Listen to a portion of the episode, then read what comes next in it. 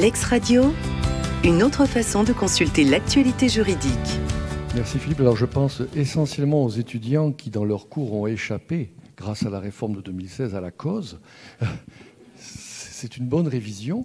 Euh, et vous avez vu surtout que le droit commun, en fait, qu'on utilisait, le droit commun, le droit commun de façon générale, le droit commun euh, des assurances, on pourrait dire, euh, était utile pour régler finalement des difficultés qu'on va retrouver, évidemment, traitées différemment, puisqu'on parle d'anniversaire, par la loi Abou. Et donc, c'est Luc Grimbaum qui va, passer au présent.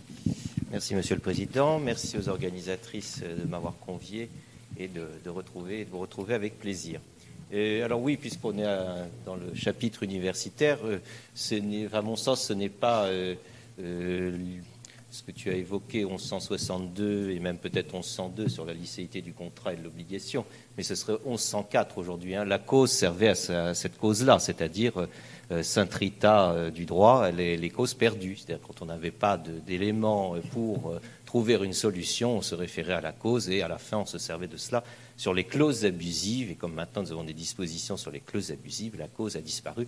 D'ailleurs, je redis ici, hein, c'est le MEDEF qui a eu la peau de la cause, parce qu'il trouvait que c'était trop compliqué. Bon, donc on n'est on est jamais mieux que trahi par les siens.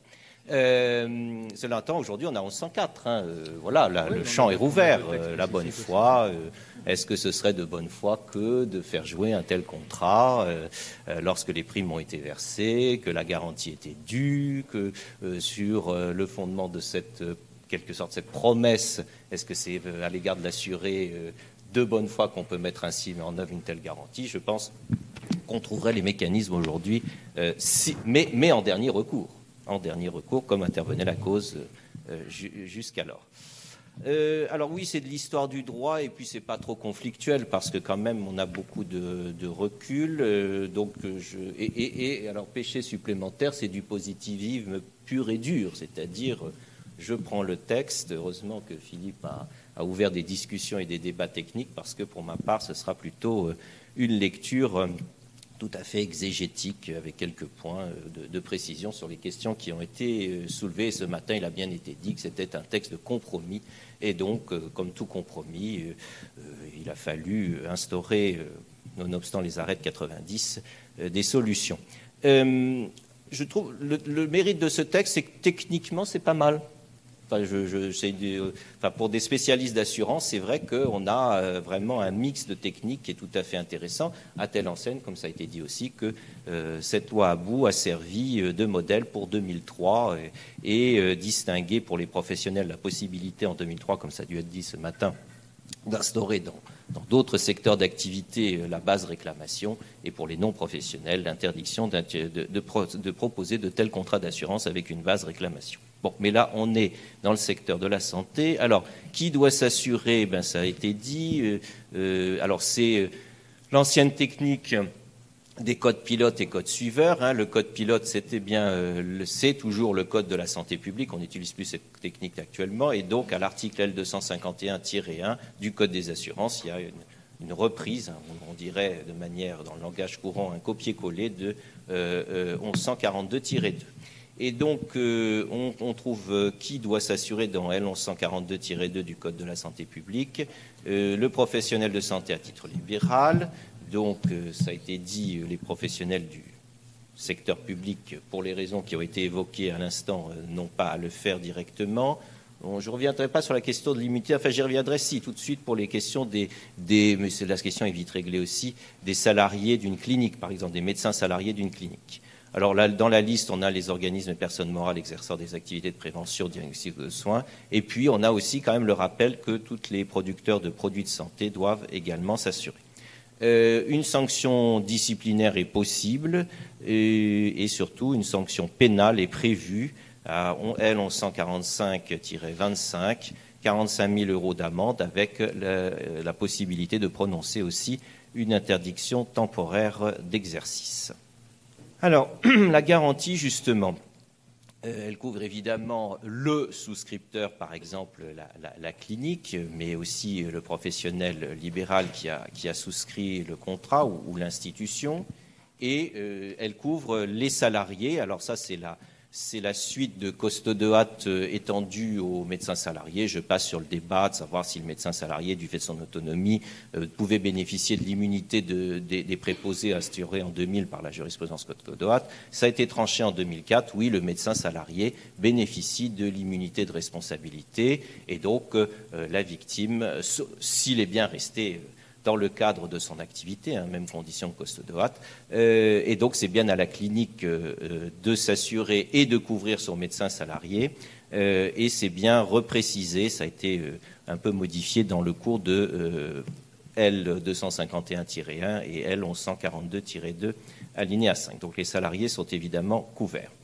c'est ce que je trouve, ce qu'on trouve entre guillemets sur la couverture pour la responsabilité civile ou administrative susceptible, etc. Alors les plafonds ont été évoqués tout à l'heure. Euh, ils sont prévus par la loi et ensuite, euh, mais le texte est maintenant ancien. J'ai pas renoté euh, le décret. Il est de le dernier de 2011, je crois, qu'on retrouve à R 1142-4 du Code de la santé publique. Et donc, il y a un premier plafond qui est 8 millions d'euros par sinistre et un second plafond 15 millions d'euros par année d'assurance Philippe a parfaitement euh, expliqué la, différence, euh, ce qui permet de glisser vers la question elle-même du sinistre. Alors, j'ai pas grand-chose à dire de plus que ce qui a été euh, savamment précisé. J'ai simplement sur le sinistre sériel, hein, c'est-à-dire peut-être que je vais trop vite. Je sais pas, ça me paraît tellement familier comme texte que j'ai tendance à aller un peu vite. alors voilà, le, texte nous dit quoi sur le sinistre? Euh, il le définit à L251-2, tout dommage, ça c'est simple, ou ensemble de dommages causés à des tiers engageant la responsabilité de l'assuré. Et c'est là où on arrive sur notre question de savoir si c'est le fait dommageable isolé, ce qui est assez simple, ou l'ensemble de faits dommageables ayant la même cause technique, c'est la fameuse cause technique. Euh, j'ai eu des lectures moins savantes sur la cause technique, j'ai juste trouvé que il y avait une petite divergence doctrinale à l'épaule entre, notre collègue euh, Luc Maillot et, Jérôme Kuhlmann. Enfin, la différence entre la causalité technique et la causalité juridique. Alors, la causalité juridique, autant dire que là, elle est, vague, c'est-à-dire causalité adéquate ou, ou, équivalence des conditions, enfin les techniques juridiques habituelles, ou si on utilise euh, littéralement cause technique, ce serait un peu plus restreint que la causalité juridique classique. Bon. Et j'ai trouvé, alors en arrêt, attention, comme c'est troisième civil, ça n'a rien à voir avec la santé, mais ce sont effectivement un enchaînement de causes techniques dans des affaires de construction, où finalement cet enchaînement de causes techniques était traité code de la causalité juridique. Alors je ne sais pas si vraiment euh, il y aurait... Euh, alors c'était intéressant hein, la discussion que tu as lancée tout à l'heure sur l'obligation d'information d'un côté opposé au défaut d'un produit de santé. Euh, oui, c'est vrai que l'obligation d'information, après tout, est-ce que c'est vraiment technique? Même si c'est le document type. Parce qu'après tout, euh, le praticien, s'il arrive à préconstituer la preuve qu'il a apporté une information supplémentaire, même si on a un document euh, préformaté. Voilà. Alors qu'un euh, dispositif médical, il n'est pas adapté pour chaque patient. Alors que l'obligation d'information, comme tu l'as dit, on pourrait démontrer en arrivant à préconstituer la preuve que pour tel patient, il y a une information ou pas ou supplémentaire. Ce qui en pratique est peu vraisemblable, mais c'est peut-être pas tout à fait la même chose effectivement qu'une obligation d'information et un dispositif médical. Alors effectivement, euh, le dispositif mis en place pour garantir euh, s'appuie sur trois éléments successifs euh, qui ont été évoqués ce matin et, à l'instant. pour sécuriser les assureurs, c'est bien la base réclamation pour limiter dans le temps, en quelque sorte, le, risque pour l'assureur et, mieux le calculer c'est bien la base réclamation qui a été retenue, c'est-à-dire qu'à un instant, il y a un moment donné où l'acte a eu lieu, ou le défaut d'information, ou l'utilisation d'un produit de santé, ça c'est le fait dommageable stricto sensu. Et puis ensuite, il y a le deuxième temps où la victime se manifeste, et c'est la réclamation de la victime. Bon. Euh, donc c'est bien la, clé finalement du dispositif, c'est bien à quel moment la victime réclame amiablement, judiciairement, euh, son indemnisation.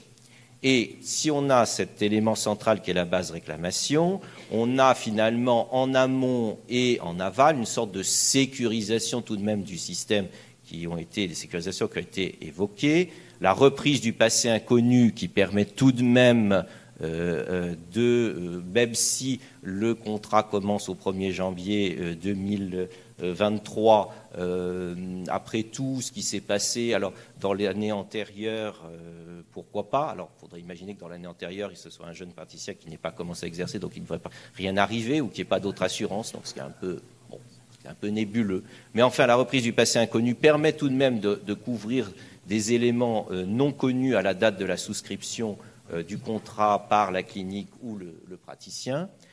Euh, et puis, donc, on a la durée du contrat qui commence par exemple le 1er janvier 2023. alors, soit il est à tacite reconduction, soit il est sur une durée de plus d'un an, enfin, peu, importe la, méthode.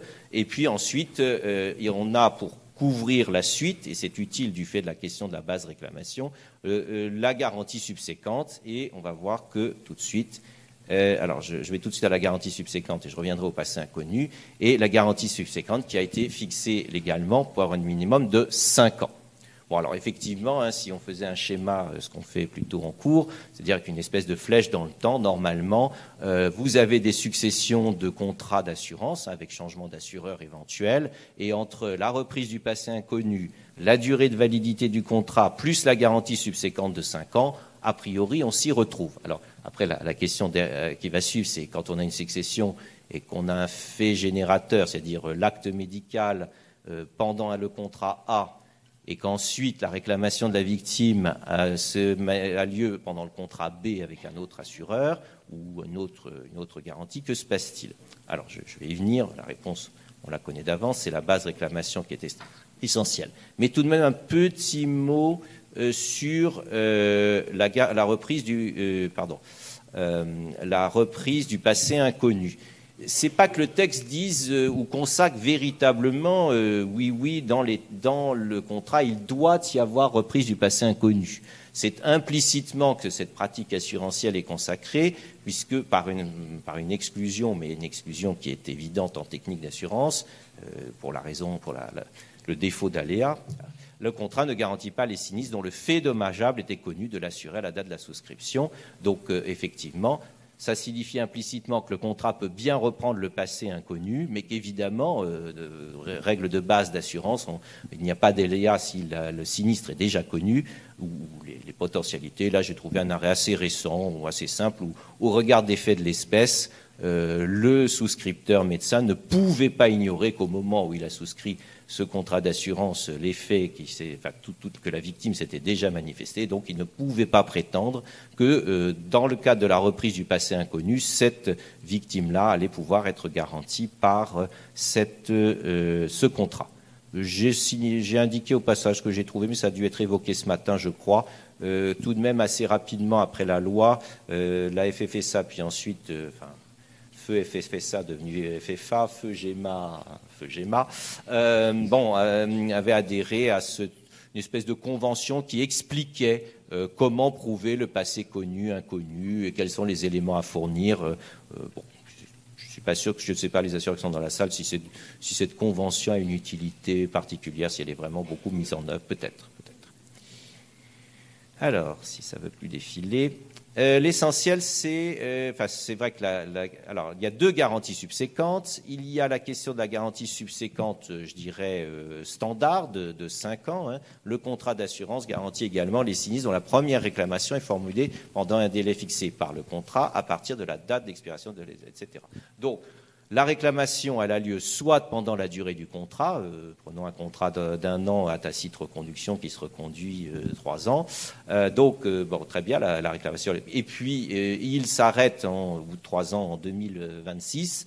la réclamation intervient en 2027. alors, je dirais par sécurité, on va voir euh, ce qu'il en est. Par sécurité, tout de même, pendant cinq ans, l'assureur A, qui a garanti de 2023 à 2026, serait tenu de couvrir euh, cette, euh, cette réclamation, quand bien même la réclamation n'a pas eu lieu pendant la délai de validité du contrat ou les trois années. Alors, cette garantie subséquente est étendue euh, à 10 ans en cas de lorsque le, professionnel de santé se, retire ou bien lorsqu'il euh, décède. Euh, 2004, euh, oui, on est avant la réforme de la prescription. 2008, on est, oui, ça correspondait à nos prescriptions de 10 ans sur euh, la responsabilité. voilà, et là, ça serait la même chose puisque en corporel, on est sur 10 ans, donc ça colle avec les régimes de responsabilité. Ça collait et ça colle toujours avec les régimes de responsabilité euh, pour dommages corporels. Ou la, pardon, je vais être plus clair pour les questions de prescription de l'action en matière de dommages corporels. Alors, comme je viens de l'indiquer, les garanties peuvent se succéder dans le temps. Donc, il a fallu, euh, donc l'assureur A euh, couvre de 2023 à 2026, puis l'assureur B euh, prend la suite à partir du 1er janvier 2026.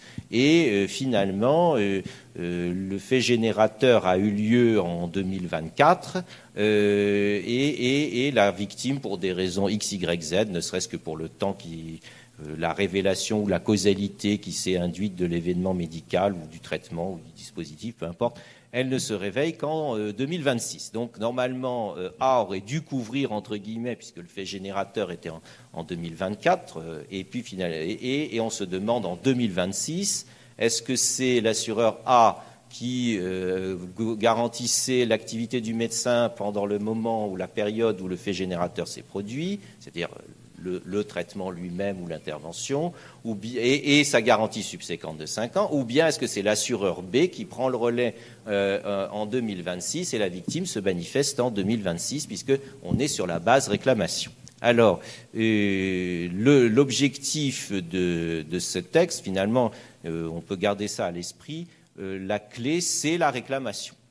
Hein, l'idée, c'est que c'est l'assureur qui est en charge. Alors, par le mécanisme de la reprise du passé inconnu. Hein. C'est la conjonction euh, reprise du passé inconnu plus base réclamation qui fait que l'assureur B, qui se retrouve en 2026 à avoir repris le contrat, va euh, garantir cette, euh, dès lors que toujours la nuance près, dès lors que le médecin, la clinique, etc., ne connaissait pas la difficulté, c'est donc l'assureur B qui va euh, garantir dans, ce cas-là, puisqu'il est couvert, ce, sinistre, en priorité par le contrat en vigueur au moment de la première réclamation. Donc c'est B, même si le fait générateur a eu lieu pendant la vie du contrat A. Euh, alors qu'est-ce que je dois... Oui, ça c'était précisé assez vite. Euh, euh, dès 2008, les choses ont bien été reclarifiées, mais c'était bien le, sens du texte que euh, ce qui compte, c'est à quel moment a lieu la réclamation. Et finalement, je le répète encore une fois, la garantie subséquente n'est qu'une sécurité à titre subsidiaire. Voilà, c'est vraiment euh, pour être sûr que normalement, il n'y a pas de trou de garantie. Alors ça a été évoqué, là c'est de l'histoire du droit malgré tout, hein, c'est euh, la, question des dispositions transitoires d'ailleurs qui ne figurent pas ni dans le Code de la santé publique ni euh, dans le Code des assurances, mais dans la loi elle-même, euh, donc la loi du 30 décembre 2002, article 5, qui comporte deux alinéas. L'alinéa premier bah, fait de l'application de la loi dans le temps très classique, c'est-à-dire que euh, la loi va s'appliquer soit aux contrats qui seront conclus euh, postérieurement, soit lorsqu'un contrat d'assurance a été conclu antérieurement à la loi du 30 décembre 2002 et son entrée en vigueur, je crois que c'était trois mois, euh, mais se renouvelle, eh bien, dès le renouvellement du contrat en question, donc qui avait été conclu avant le 30 décembre 2002, dès son renouvellement, c'est la loi nouvelle qui s'applique, et donc tout ce dispositif se met en place pour les contrats d'assurance qui vont se renouveler après cette date. Euh, et puis la linéa 2 de cet article 5 que j'ai mis en tête et en, italique, euh, alors explique de manière un petit peu euh, sophistiquée ce qui doit se passer si on a une sorte de conflit entre un contrat conclu avant la loi du 30 décembre 2002 c'est du droit d'universitaire hein, à ce stade, ce n'est plus du tout une discussion euh, qui peut avoir lieu, euh, et, donc un contrat euh, conclu postérieurement. Alors ce qui est intéressant techniquement, et, intéressant d'ailleurs la Cour de cassation a une politique jurisprudentielle, parce qu'on parlait tout à l'heure de la réforme des contrats de 2016, c'est que la Cour de cassation, sauf quand elle est en total désaccord avec le texte, et c'est vrai qu'on n'a pas évoqué peut-être, peut-être ce matin, sa jurisprudence de 90, elle l'a maintenue tant qu'elle a pu pour les contrats euh, qui n'étaient pas soumis à la loi à vous, enfin les, bases réclamations, etc. Euh, donc ça montrait bien son désaccord. Mais ici, on voit l'inverse dans sa jurisprudence de 2008, c'est-à-dire que quand elle n'est pas en total désaccord avec euh, le texte adopté, au contraire, elle unifie la jurisprudence. C'est-à-dire d'ici en 2008, dans des contrats successifs avec des contrats, des contrats qui étaient conclus antérieurement à la loi de 2002, où l'hésitation était permise d'appliquer le droit antérieur ou bien la solution nouvelle, elle a fait prévaloir. Donc on aurait pu dire est-ce que c'est le contrat antérieur avec sa garantie subséquente qui joue, ou bien est-ce qu'on applique tout de suite selon la linéa 2 de cet article 5 qui donnait cette idée, euh, la question de la base réclamation, et elle a fait prévaloir pour unifier la base réclamation. Elle nous dit, lorsqu'un même sinistre est susceptible de mettre en œuvre la garantie apportée par plusieurs contrats successifs, il est couvert en priorité par le contrat en vigueur au moment de la première réclamation, etc. Donc elle unifie finalement, en quelque sorte, elle applique la loi à bout à tout le système, l'esprit de la loi à bout à tout le système, ce qui est une des vertus unificatrices de ce type de jurisprudence. Donc en, en conclusion, la base réclamation est l'alpha et l'oméga de ce régime, en vous remerciant pour votre attention. L'ex-radio, une autre façon de consulter l'actualité juridique.